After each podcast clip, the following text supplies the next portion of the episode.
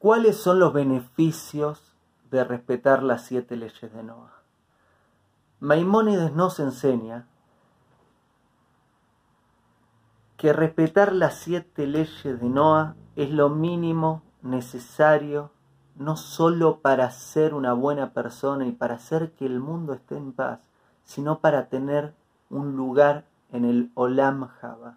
que es el Olam Java? Es el mundo por venir.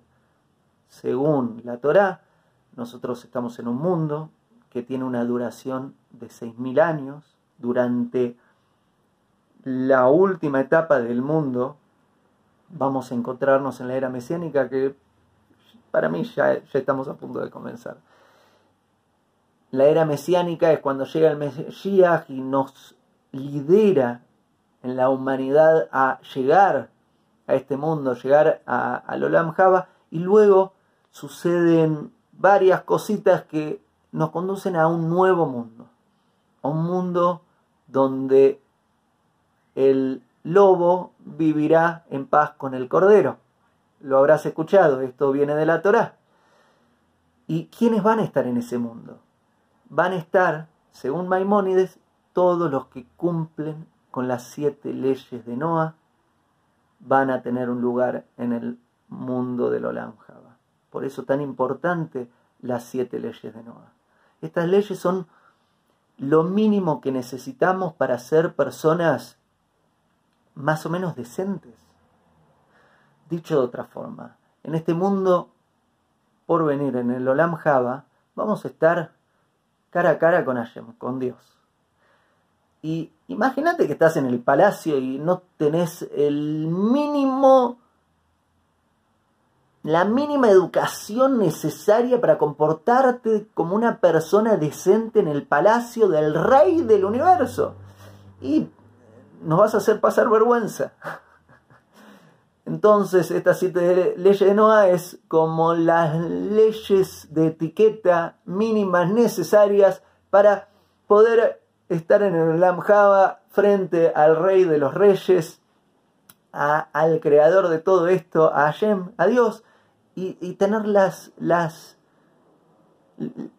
las leyes de etiqueta, no, ser un, un escándalo saber lo mínimo necesario para comportarnos bien. Esas son las siete leyes de Noah. Estas siete leyes nos van a ayudar a ir a ese mundo además. No solo son las siete leyes de etiqueta necesarias para ser invitados a esa fiesta, sino que además son la forma a través de la cual llegamos a esa fiesta.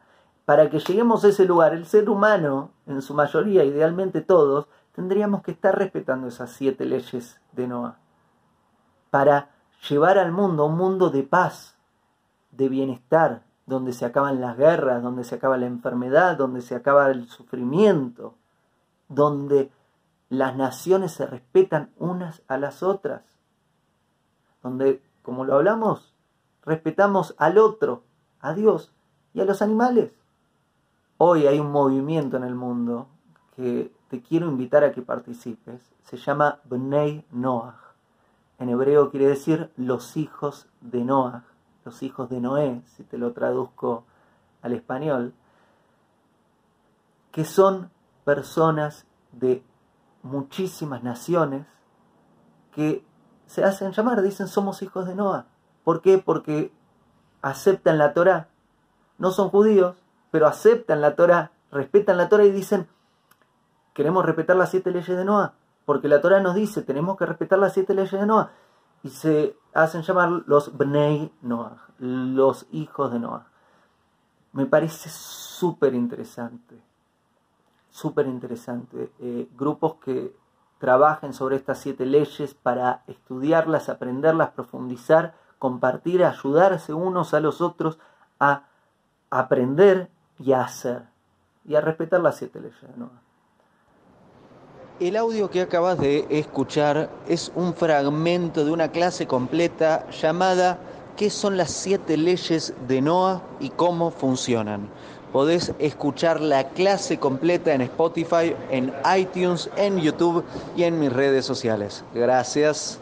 Hago esta rápida pausa comercial para agradecerte por oír mi podcast y pedirte que si te gusta lo recomiendes. Si te gustaría adquirir alguno de mis libros, podés encontrarlos en su formato físico y digital en Amazon y en su formato audio en Audible.